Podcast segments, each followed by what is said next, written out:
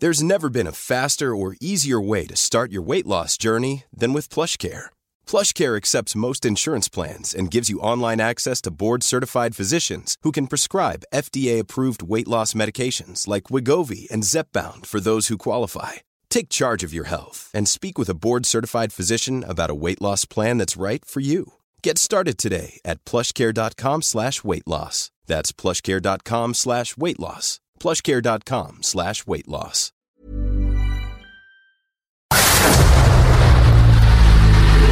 El dedo en la llaga. Había una vez un mundo en el que nadie creía. Un país de historias inexplicables. Una nación con personajes asombrosos. Santo Tomás tenía razón. Hay que ver para creer. El México increíble, las verdades que duelen, la voz de los que callan, el dedo en la llaga. Infórmate, diviértete, enójate y vuelve a empezar. El Heraldo Radio presenta El Dedo en la Llaga con Adriana Delgado.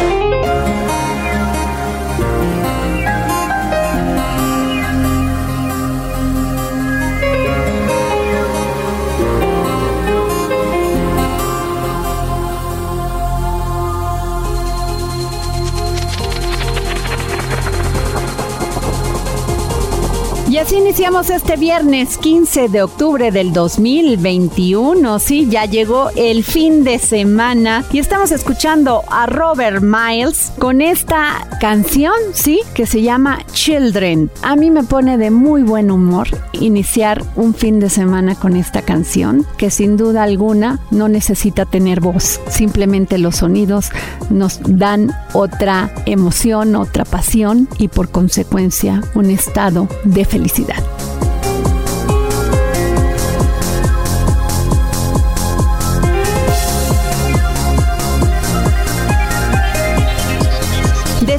Decía Sir Francis Bacon, algunos libros son probados, otros devorados, poquísimos masticados y digeridos. Y justamente para hablar sobre libros, pero especialmente sobre uno que fue presentado en la Feria Internacional del Libro del Zócalo, tuve el gusto de conversar con el escritor Eric Mannheimer, autor de 12 pacientes, libro en el cual está basada la serie New Amsterdam, que se está transmitiendo con gran éxito a nivel mundial. Los invito a escuchar esta entrevista.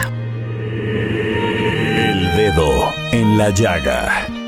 ¿Quién no ha visto esta serie que es muy exitosa en Netflix? New Amsterdam. Pues sí, está basada en este libro maravilloso que tengo aquí en mis manos que se llama 12 pacientes y que es nada más y nada menos del doctor Eric Mannheimer, que pues es toda una autoridad, institución en la medicina. Fíjense nada más, Eric Mannheimer es profesor de medicina en la Escuela de Medicina de la Universidad de Nueva York. Fue director médico del Centro Hospitalario Bellevue de 1997 a 2012 y se ha desempeñado como miembro de la Escuela de Medicina de Dartmouth y de la Clínica Hitchcock. A lo largo de su trayectoria ha tenido un gran interés en temas de salud internacional que lo ha llevado a trabajar en el ámbito de salud pública en Haití, Pakistán y América Latina. Muy buenas tardes, doctor. Qué honor tenerlo aquí en los micrófonos del dedo en la llaga. No, mil gracias para mí, es un honor para participar en esta discusión. Doctor, ¿cuándo presenta usted su libro, este libro tan maravilloso que se llama 12 pacientes? Tuve la idea de escribir un libro hace más o menos como 12 años después de 15 años como jefe de hospital de Bellevue, que es el más anciano hospital en Estados Unidos. ¿Cómo nace la idea de escribir este libro? Porque, como usted me dice, hace 12 años todavía no se presentaba esta terrible pandemia del COVID-19. tenía la idea hace muchos años, porque Bellevue es un hospital muy interesante, es un, realmente es una ventana mundial, porque tenemos migrantes, pacientes de todo el mundo que llegan por diferentes razones en Estados Unidos, por Nueva York. obviamente por otras partes, pero Nueva York es una gran entrada por las personas que están sufriendo de diferentes problemas en sus propios países. So, tuve la idea de notar cosas de, de mis discusiones con un montón de diferentes personas, empezando en antes de mil, 2000 ah, años. So, tuve la idea en 2000. Eh, tuve la idea de escribir notas y después de 10 años a escribir un libro sobre los temas más importantes de estas pacientes. ¿Cuál fue una de estas historias que le generó este entusiasmo y pasión para visibilizar los problemas que tenían? Realmente un, montón, no hay, no hay, uno porque tuve uh, un montón de pacientes entrevistados, como más de 500. Pero, por ejemplo, uno, uno de mis favoritos en un sentido que es una jovencita adolescente llamada Tanisha. Tanisha fue una mujer de 16 años que ha quitado su propia casa porque muchos problemas de familias, muchos abusos, muchas dificultades. Y por ella lo, más sano, la ubicación fue hospitalización en, en mi hospital Bellevue. Y su historia fue parte de una gran historia de muchos, muchos adolescentes y niños que no, no tienen un lugar seguro por falta de respeto, negligencia y violencia de un montón de diferentes tipos en diferentes sociedades. Doctor, sin duda, eh, después de conocer 500 casos, 500 pacientes con cada uno con su historia muy en particular, decidir que iba a llevar a este libro 12 casos es verdaderamente importante. Sí, la idea fue a, escoger un paciente para iluminar un tema importante. Por ejemplo, Tanisha fue escogido a iluminar el problema con falta de, cuidado de, niños en general, en muchos diferentes, para usar su propia historia para iluminar mucho más diferentes tipos de casos tenía un montón de, cuadernos llenísima de, ilustraciones de pacientes, como más de casi 200 en mis estantes, en mi, en mi casa. So, realmente fue pasada como temas importantes de determinantes sociales de salud. Doctor, estos casos que usted decidió llevar a este libro maravilloso que nos revela el sistema de salud no solamente de Estados Unidos, sino también de México y países de América Latina, ¿qué le dice a usted? ¿Cómo seguimos en este terrible mal de que no hay una compasión, no hay sensibilización, no hay emoción y no hay este simplemente todo es dinero. No, eh, tu, pregunta es clave porque estamos moviendo en un terreno motivado por ah, dinero y el mercado. Por ejemplo, creo que lo más importante valor de los médicos es eh, cuidar a los pacientes y, el lema realmente es ah, no causar daño al paciente. Es, es el valor número uno, uno, uno.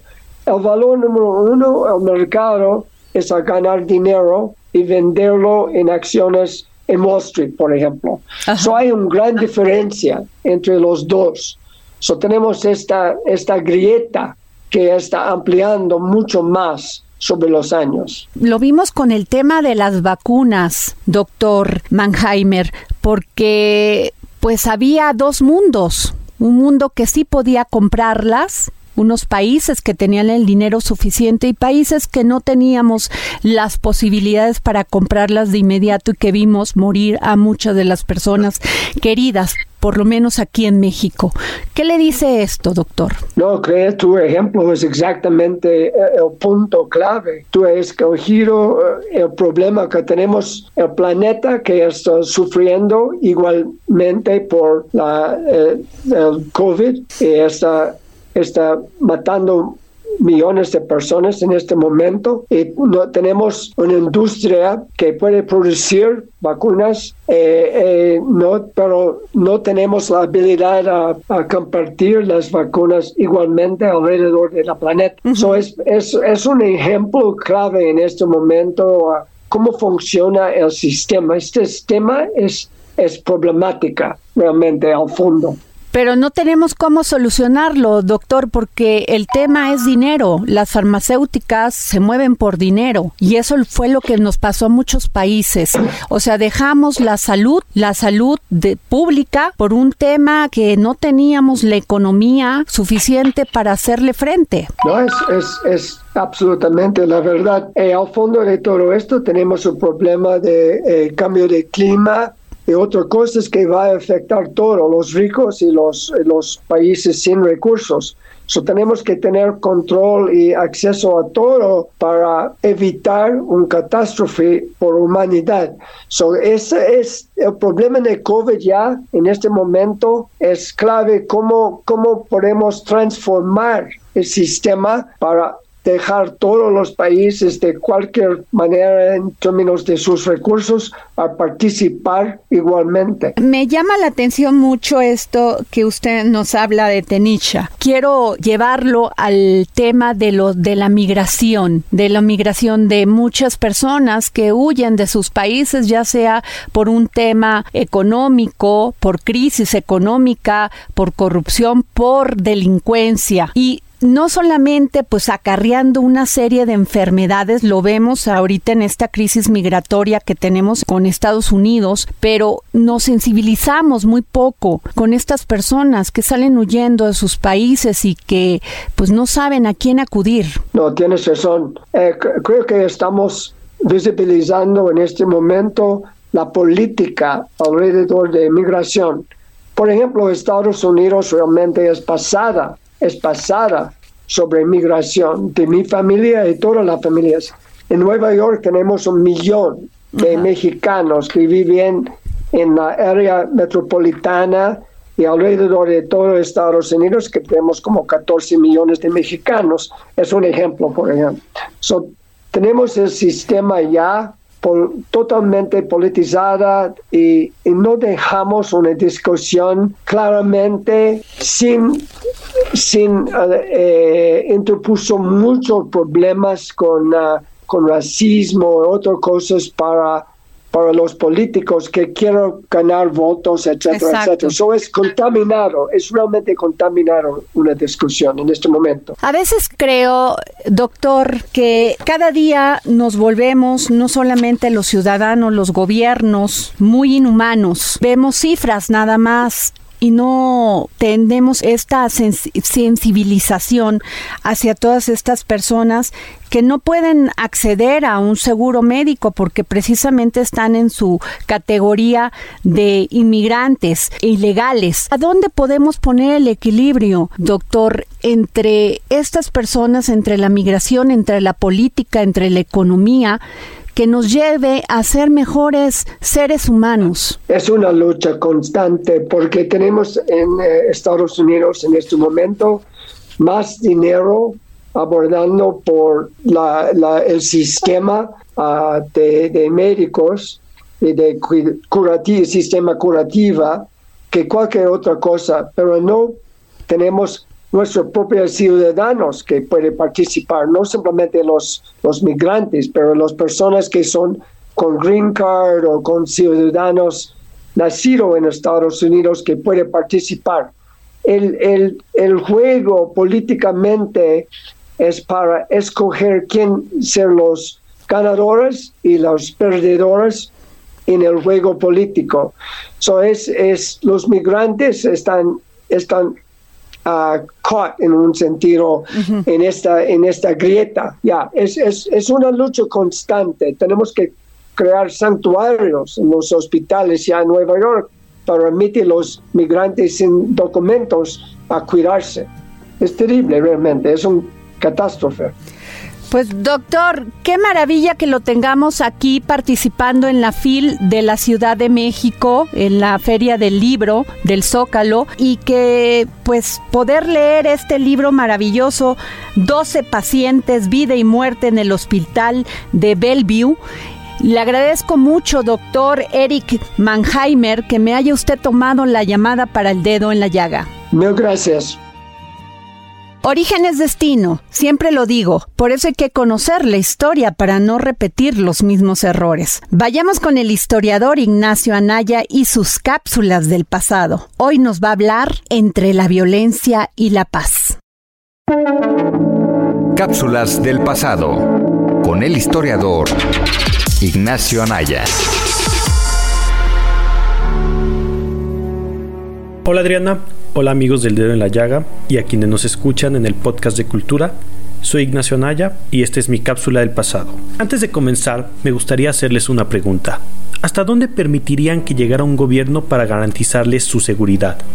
Pues bueno, espero que mantengan bien presente tal cuestión a lo largo de este pequeño episodio, porque en esta sección les estaré contando sobre los mecanismos que empleó Porfirio Díaz para conseguir una relativa estabilidad política en el país. Comencemos. No hay duda de que Porfirio Díaz es una de las figuras más controversiales de la historia de México. Para unos fue un temible dictador, mientras que para otros fue alguien que trajo prosperidad al país. Hay más maneras de verlo, pero esos son los dos ejes más populares respecto a su figura. En fin, al hablar del porfiriato siempre salen los temas de la violencia y la paz durante ese periodo. Estos temas entran a lo que se le conoce como la Pax Porfiriana. Ciertamente, Porfirio Díaz sabía lo inestable que fue el país antes de su presidencia, Golpes de estados, intervenciones extranjeras y guerras civiles dominaron la política mexicana. Díaz no iba a permitir eso, por lo cual fue necesaria cualquier medida para conseguir la estabilidad interna del país. Puso en marcha dos mecanismos para alcanzar a esa, entre comillas, paz. El primero se basó en la conciliación y la negociación. Porfirio Díaz logró conciliar a distintos actores políticos con ideologías diferentes, siendo uno de ellos la Iglesia, por otro lado, también creó una red personal de contactos políticos por todo el país. Con esto lograba calmar las aguas políticas, pero en caso de que no funcionara lo primero, se llevaban a cabo las prácticas autoritarias. Y créanme, no había limitante, pues cualquier estallido de rebelión era rápidamente aplastado por despliegues militares.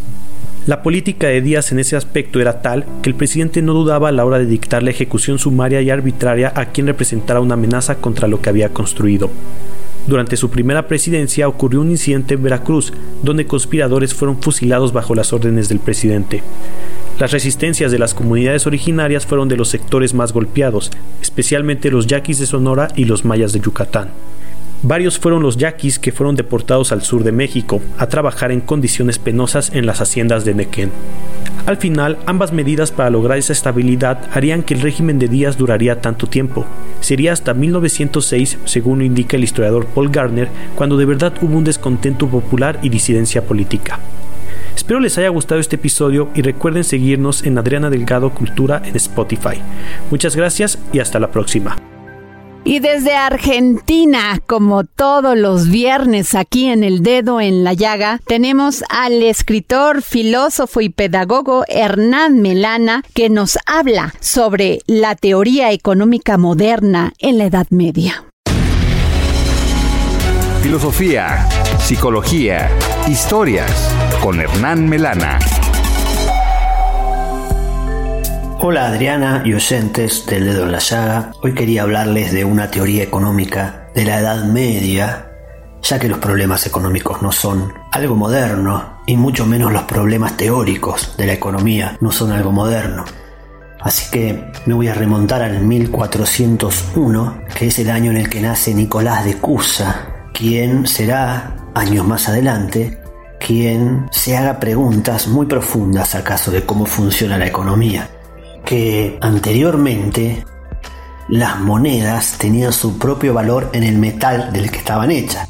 Por ejemplo, valían su peso en oro, su peso en plata, su peso en bronce. Pero después de la quiebra del imperio romano, de la poca circulación, se hicieron monedas cada vez más livianas y no siempre representaban por su propio peso el valor que tenían. Es decir, empezaron a adquirir un valor simbólico. A su vez, en lo que se conoce como la Baja Edad Media, después del año 1000, empezó a existir la nota de crédito, que no era otra cosa que un papel que simbolizaba al dinero, pero que no tenía valor propio, como nuestros billetes.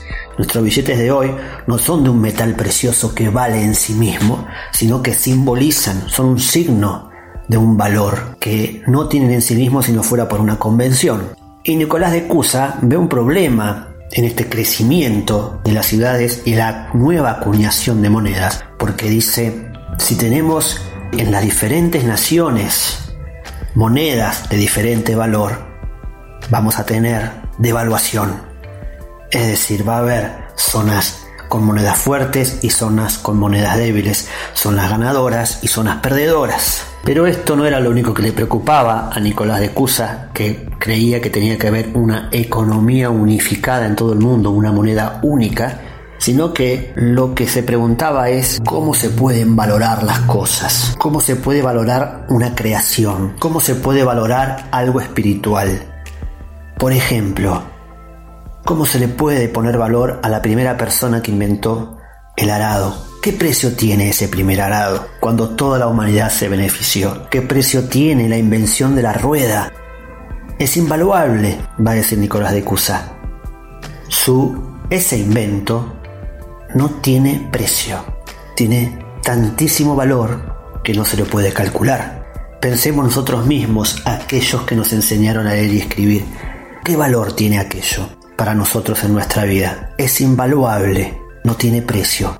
Es decir, que una de las preguntas que se hacía Nicolás de Cusa era, ¿es posible ponerle precio al valor?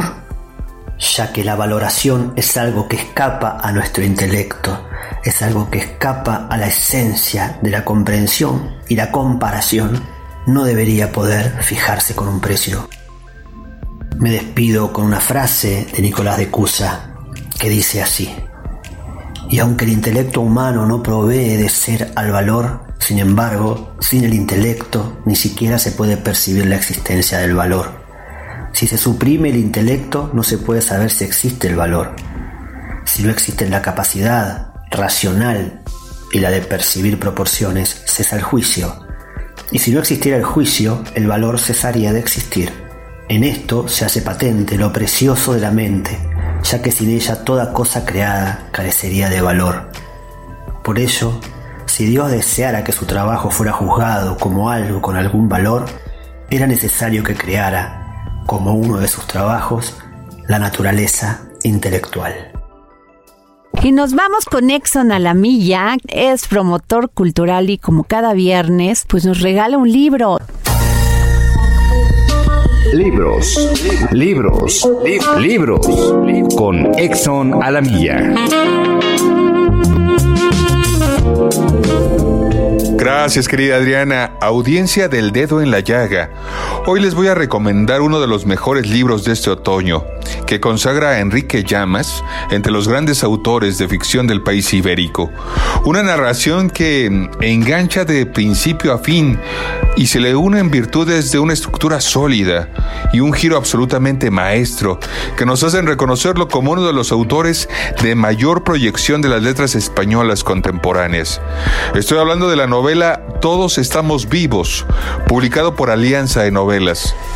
Madrid, 9 de febrero de 1980. Los más modernos de la capital se acicalan para asistir a un concierto en la Escuela de Caminos de la Universidad Politécnica de Madrid, que con el tiempo se convertirá en un hito al ser considerado como el comienzo de la movida española. Nadie quiere perdérselo. Allí estará la joven Adela, hija de una actriz retirada y un marqués. Diana, que tiene oscuros tratos con siniestros personajes que la buscan por toda la ciudad.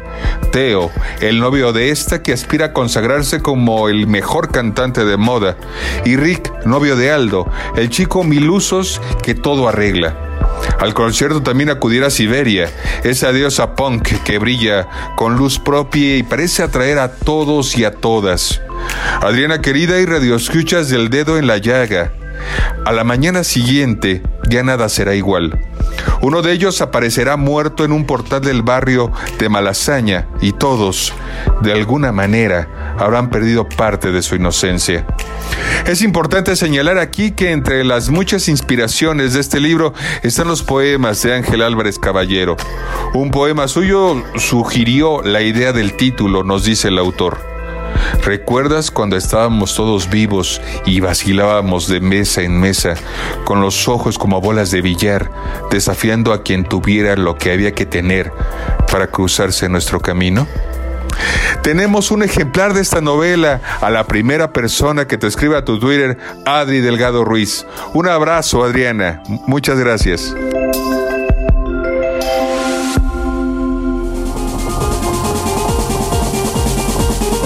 Nos vamos a un corte y regresamos aquí, al dedo en la llaga. Síganme en mi Twitter, arroba Adri Delgado Ruiz. Sigue a Adriana Delgado en su cuenta de Twitter arroba Adri Delgado Ruiz.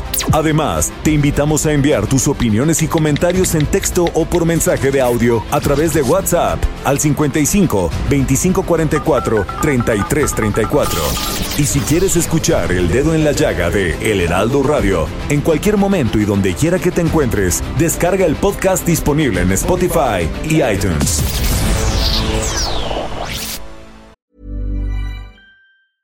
It's that time of the year. Your vacation is coming up. You can already hear the beach waves, feel the warm breeze, relax, and think about work. You really, really want it all to work out while you're away.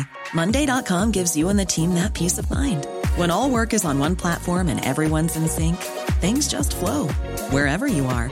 Tap the banner to go to Monday.com.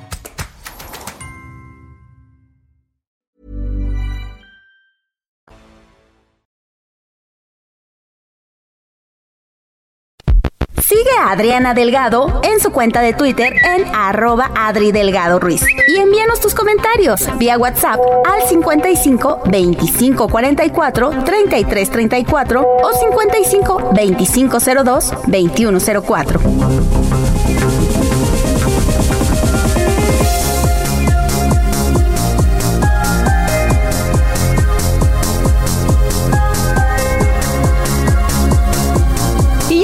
De regreso aquí en su programa favorito El Dedo en la Llaga. Yo soy Adriana Delgado Ruiz y los invito a que me sigan en mi Twitter, arroba Adri Delgado Ruiz, porque ya saben que El Dedo en la Llaga es el único que regala libros. Todos los días tenemos un libro para ustedes. Y también recordándoles que ya se inauguró Van Gogh Alive, este maravilloso evento que se va a llevar a cabo en Toluca para todos aquellos que nos escuchando, pueden ustedes mandarme un tweet arroba Adri Delgado porque tengo boletos para que vayan a ver este maravilloso espectáculo sobre la vida de Van Gogh y sus obras. Y nos vamos con mi compañero Jorge Sandoval que entrevistó a Fermín Goñi, periodista e historiador español, sobre su libro Un día en la guerra de Ayacucho. Gracias Adriana, gracias amigos del dedo en la llaga, pues estamos de plácemes completamente. Y en este marco de la Feria Internacional del Libro del Zócalo, vino un escritor muy importante. Él es español, él nació en Pamplona, en Navarra. Es periodista, es escritor, ha colaborado en muchísimos periódicos y programas de radio. Además, es autor de El hombre de Leica, Los sueños de un libertador y todo llevará su nombre. Su más reciente libro se centra en la batalla que decidió la independencia de América del Sur. Y el título es Un día de guerra en Ayacucho. Y me refiero al autor español Fermín Goñi. Gracias Fermín por tomarnos la llamada. Gracias a vosotros, encantado de estar aquí. Platícame, Fermín Goñi, ¿cómo surge un día de guerra en Ayacucho, siendo tu español? Es una buena pregunta. Bueno, en realidad es, es la, la novela que cierra el, la trilogía que yo he dedicado a, a, novelar eh, un proceso tan complejo como es la guerra por la independencia de América del Sur, con personajes tan con, con tanto carisma y tanta popularidad como Bolívar, Sucre, Francisco de Miranda, o Higgins o, Santander o, San Martín. Eh, la primera fue eh, Los antecedentes, se titulaba eh, Los sueños de un libertador y estaba centrada en la figura de el general eh, Francisco de Miranda, que es el personaje histórico más interesante que yo he visto en mi vida y en fin, yo ya tengo más de 60 años. No conozco a nadie que haya tenido una vida tan interesante como él. Él es el inductor, por eso se le llama el precursor, ¿no?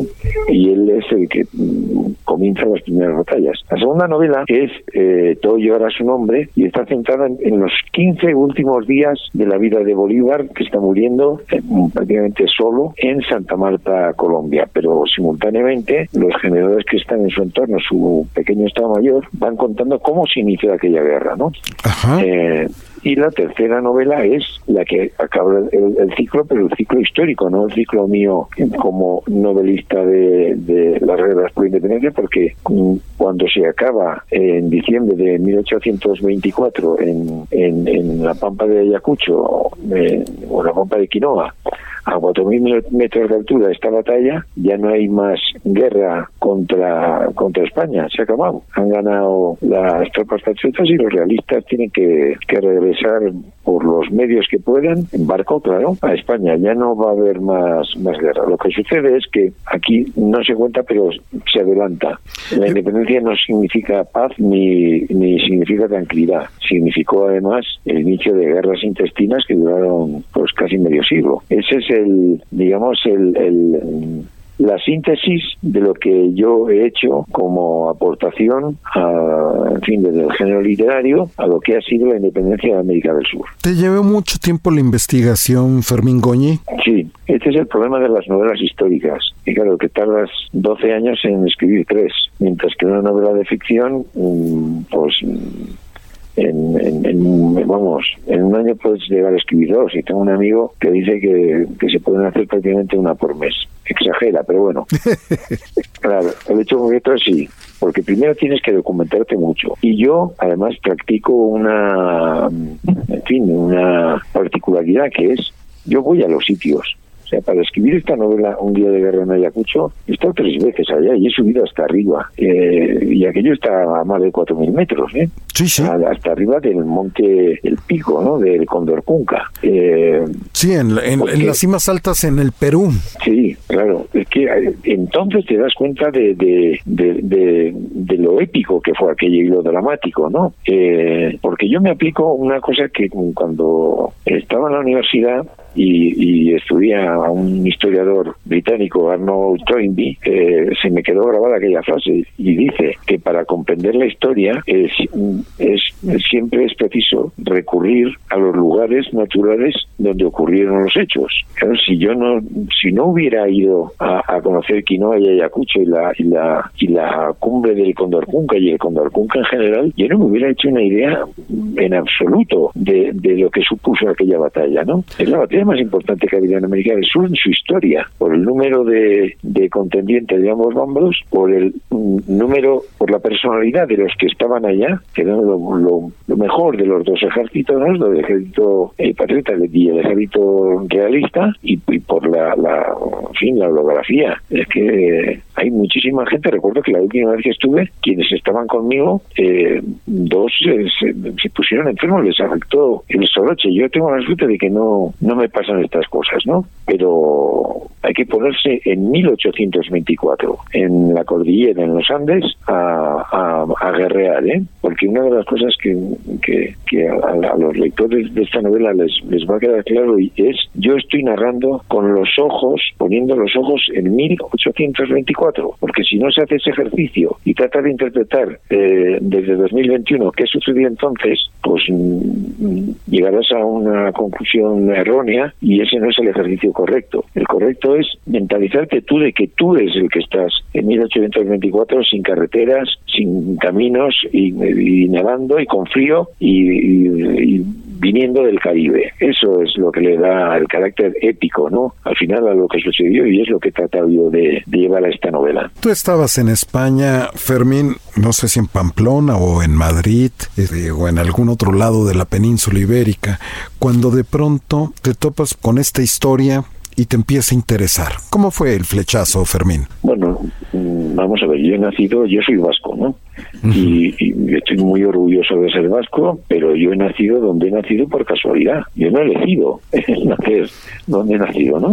Claro. Pero sí he elegido ser eh, americano. Eso es una elección mía. Entonces, mm, como, pues por, por suerte o por desgracia, en fin, por suerte para mí, por desgracia para ellos, yo he tenido, eh, bueno, y tengo familia en, en, Sudamérica, incluso en México, pero en México ya no viven, eh, que como consecuencia de la horrible guerra civil que hubo en España en 1936 a 1939, pues tuvieron que, huir porque si no los hubieran fusilado, ¿no? Los, los, los golpistas, los seguidores del general Franco.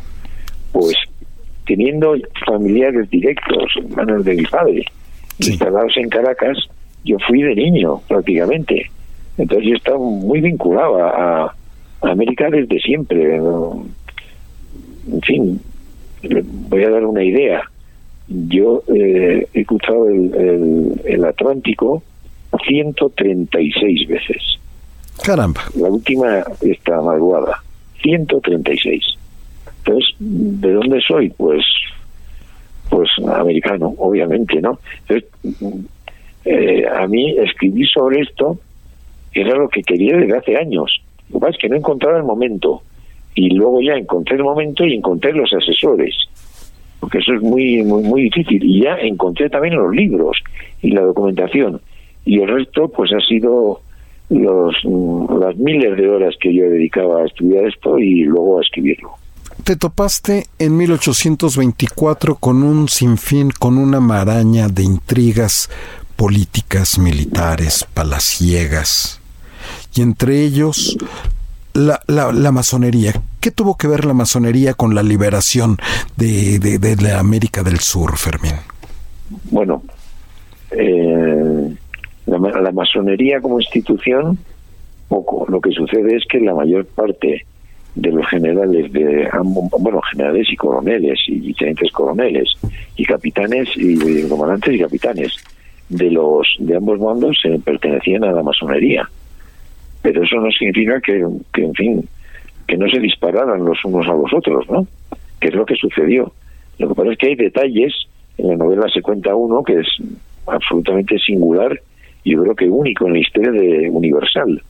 Y yo creo que eso sí que es una condición de, de eh, que se deriva de que ambos generales, el general Monet español y el general Córdoba, esto colombiano, eh, fueran miembros de la masonería, si no, no se hubiera dado esa circunstancia que yo no la quiero contar porque es parte de la estrategia del libro. No, hay que leerlo, ¿no? Hay que leer Un día de guerra en Ayacucho de Fermín Es que es verdad, porque esto lo han contado quienes estuvieron allá. Claro. Por fortuna tenemos como fuentes principales eh, un eh, esto, capitán que era ayudante de, de luego mariscal Sucre, y un general, eh, López Borrero, y un general español que es García Cámara. Los dos escribieron dos libros de 400 páginas explicando cómo fue todo aquello. Hombre, es versión de parte, ¿no? Cada uno la suya.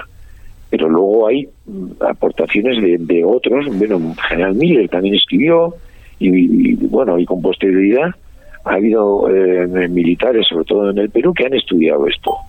Eh, bueno, pues con todo eso y con la ayuda de, de, asesores militares que los he tenido tanto en, un lado como en el otro del Atlántico, pues uno ya empieza a comprender eh, ciertas cuestiones porque es realmente difícil de entender cómo es posible que se pueda dar una batalla a 4.000 metros de altura eh, en un sitio que es absolutamente inhóspito y además con un ejército que está en una cumbre, en el Condorcunca, esto dispuesto a, ganar la batalla, y otro es el realista, y, otro que es el ejército de Sucre, que está en perfecta formación abajo esperando.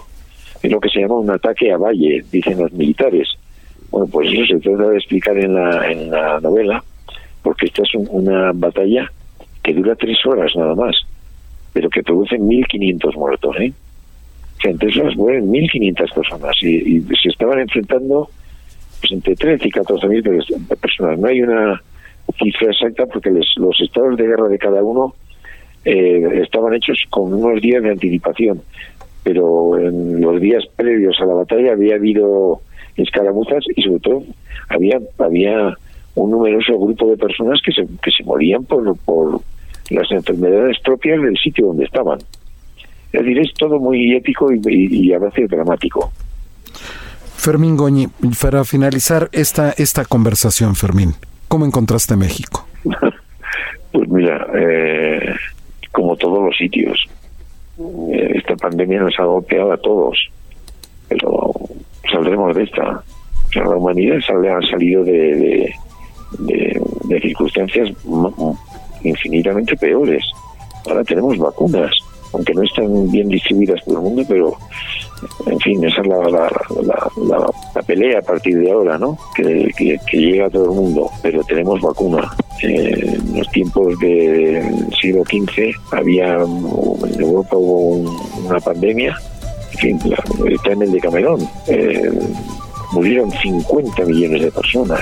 Es la mitad de los habitantes, porque no había nada. Ahora no, ahora, ahora hay vacunas y, medidas de seguridad y sabemos que tenemos una pandemia. Bueno, pues está en nuestra mano. Pues muchísimas gracias Fermín Coña, autor de Un día de guerra en Ayacucho, que nos hayas tomado la llamada para el dedo en la llaga. Nada, por Dios, gracias a vosotros. Muchísimas gracias y suerte con Un día de guerra en Ayacucho. Muchas gracias. Regresamos contigo, Adriana. Y hoy es día de cine y nos vamos con Gonzalo Lira, experto en este arte maravilloso. Es tiempo del séptimo arte, películas, cortometrajes, series, documentales y excelente música con Gonzalo Lira.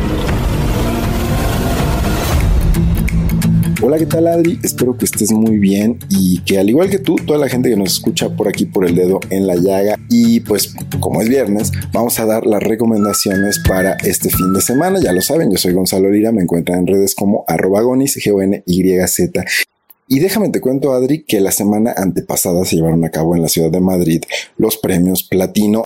Y una de las películas que se llevó más de un premio es el documental El Agente Topo. Pues tuve la oportunidad de platicar con Maite Alberdi, su directora en la alfombra roja de estos premios Platino, pues precisamente sobre por qué cree ella, qué considera que es el elemento que hace que el agente topo siga cosechando premios y después de un año siga en el gusto del público. Yo creo que es una película que tiene una trama sorprendente, como que te invita a ver eh, una historia de un detective privado y un, y un, agente que es un mal agente, o sea, desde una excusa que pareciera no ser la temática central, que es como se está viendo la tercera edad, te lleva a ese lugar. y creo que es una película que sorprende desde esa historia y cómo se va conectando de a poquito con la temática. Y también, eh, sí, yo, o sea, es el tema el que ha hecho que eh, llegue a todos los países y por supuesto el COVID hizo que una temática que era universal también se volviera contingente en un año que la vejez empezó a ser parte de la agenda. Y hablando de los premios platino y de series presentadas en este evento, fíjate que Adri, a propósito de que hoy se cumple un aniversario del inicio del bloqueo a Cuba por parte del presidente Kennedy, pues bueno, vamos a hablar de un actor cubano, un emblemático actor cubano. Se trata nada más y nada menos que de Jorge Perugorría. Seguramente recordarán la película de 1993, Fresa y Chocolate, una película cubana nominada al premio de la Academia como mejor película extranjera. Ahora, bastantes años después, Jorge Perugorría se une al elenco de la serie Doctor Portuondo. Pero Doctor Portuondo es la historia autobiográfica o semi-autobiográfica de Carlo Padial, que además es el director y guionista de esta versión para la pantalla chica de Doctor Portuondo. Y precisamente es Doctor Portuondo interpretado por Jorge Perugorría. La relación de Carlo Padial, el escritor y director de esta serie, que antes escribió un libro al respecto, con su psicoanalista, que es este famoso Doctor Portuondo. Vamos a escuchar a Jorge Perugorría hablando de Doctor Portuondo desde Madrid caracterizar a Portuondo en el sentido de la cubanidad del personaje es donde yo, más realmente puedo aportar a la historia como experiencia personal mía.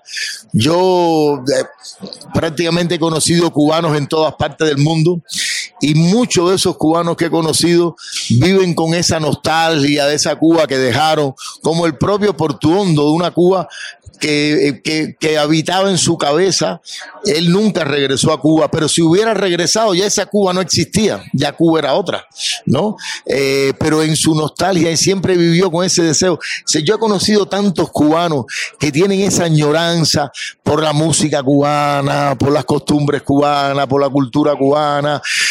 Ahí lo tienen Adri dos recomendaciones, una que ya encuentran el agente topo en Netflix y otra el doctor Portuondo que próximamente podrán ver a través de la plataforma de Filming. Ya lo saben, me encuentran en redes como arroba gonis, y Esas son las recomendaciones para esta semana. Nos escuchamos la próxima. Adiós. Momento Gastrolab, momento de comer rico y beber aún más. Nos vamos con Miriam Lira y su momento Gastrolab. Gastrolab Historia, recetas, materia prima y un sinfín de cosas que a todos nos interesan.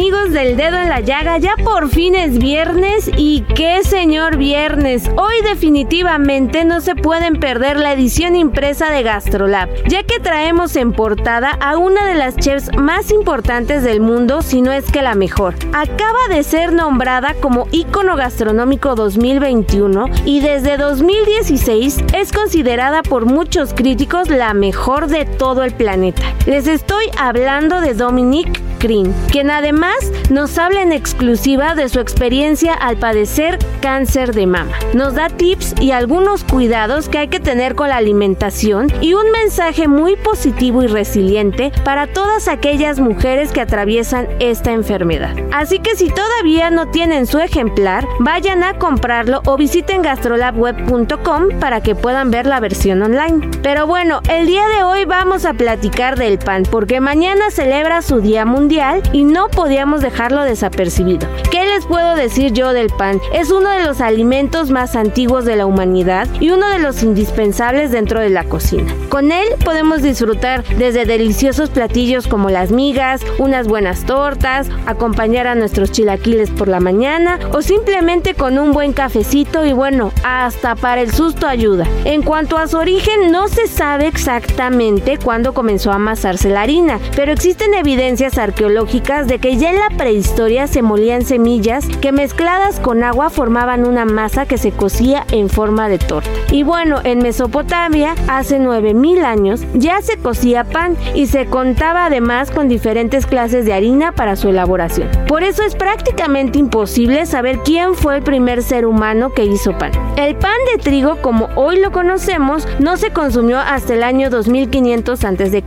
en Egipto y era un pan sin levadura, muy simple negro, tosco y sin esponjosidad, pero no llegó a ser perfeccionado y a tener más variedad hasta la Grecia clásica. Ya en el siglo XIX, el uso de nuevas levaduras posibilitó la elaboración de un pan más blanco, suave, y ya para el siglo XX los panaderos comenzaron a añadir masa madre, que no es más que una serie de vitaminas que el trigo pues ha perdido durante todo el proceso de su molienda. Ahora que ya saben cómo surgió el pan, vayan a gastrolabweb.com y sigan algunos de nuestras recetas. Mándenos sus fotos por Instagram, arroba Heraldo Gastrolab. Ahí los esperamos y por supuesto nos escuchamos el próximo viernes aquí en El Dedo en la Llaga.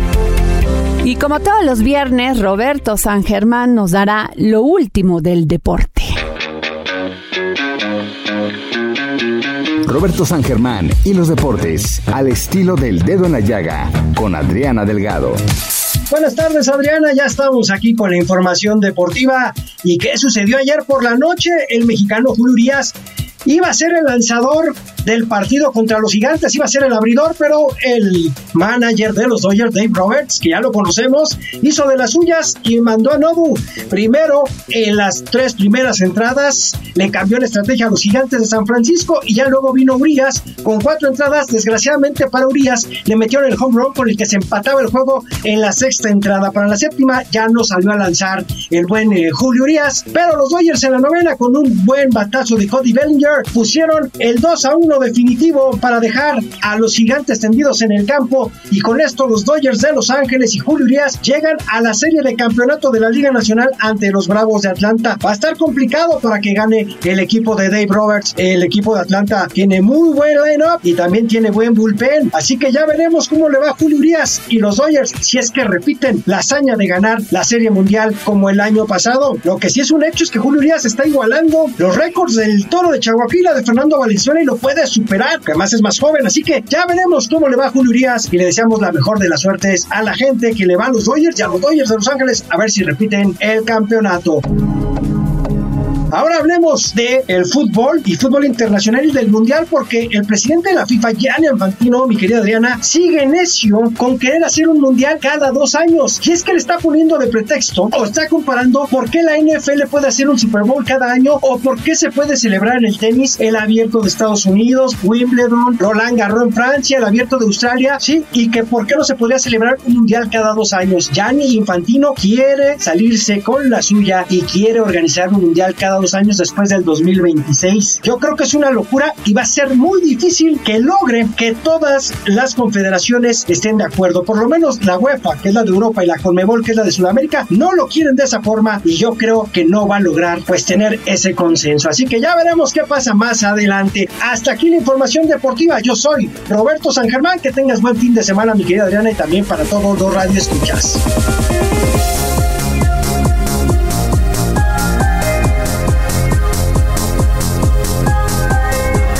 Muchísimas gracias por habernos escuchado esta semana y como siempre les digo, gracias por escucharnos, pero sobre todo gracias por permitirnos entrar en su corazón. Tenga usted un muy buen fin de semana y nos vemos este lunes próximo para seguir poniendo el dedo en la llaga.